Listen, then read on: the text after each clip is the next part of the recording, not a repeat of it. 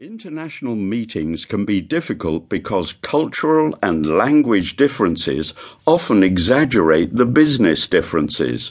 It can become chaotic and unproductive. Yet meetings are often the tool we use to take decisions and to spread information. So, how can we make sure that this time is not wasted?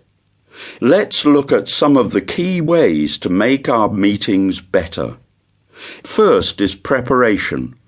Well run and effective meetings require a lot of planning. But what is actually involved in this? Let's test your skills with an exercise. Dan is a new team leader. Imagine you are his boss.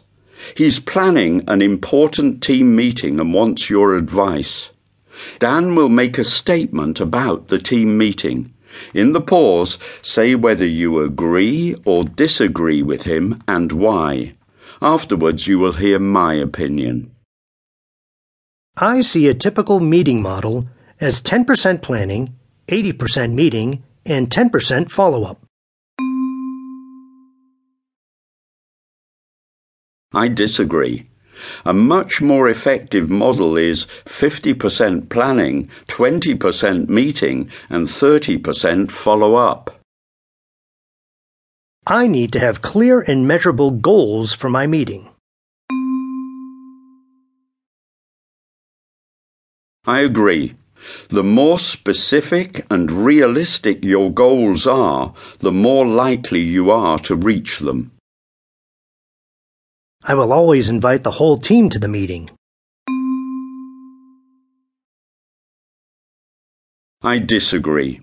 Invite the minimum number of people needed to accomplish your objectives. Then make sure that other people who were not there get the information they need. I will try to find out what the other team members expect from the meeting as the first point on the agenda. I disagree. Do it before by phone or email. Doing it at the start takes too long and doesn't give time for people to think through what they need. I'll think about the desired outcome for each item on the agenda. Then I'll decide what kind of discussion to have. I agree. You need to select the discussion tools that fit the agenda item. For example, brainstorming might work well for gathering feedback. As you've heard, planning your meeting properly is essential to keep it from turning into a waste of time.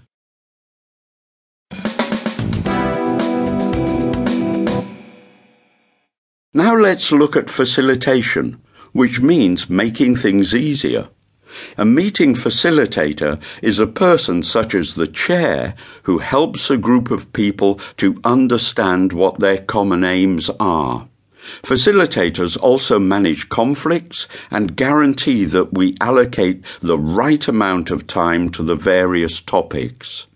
Good facilitators influence the depth of analysis, the levels of participation, and they try to make agreement possible so that the group can take clear decisions. Second language facilitators can manage the key communication strategies they need with some simple phrases. Let's practice some of these phrases now. Listen to this short extract from one of Dan's team meetings. Listen to the language Dan uses to facilitate the discussion. Item 3 Virtual Team Meetings.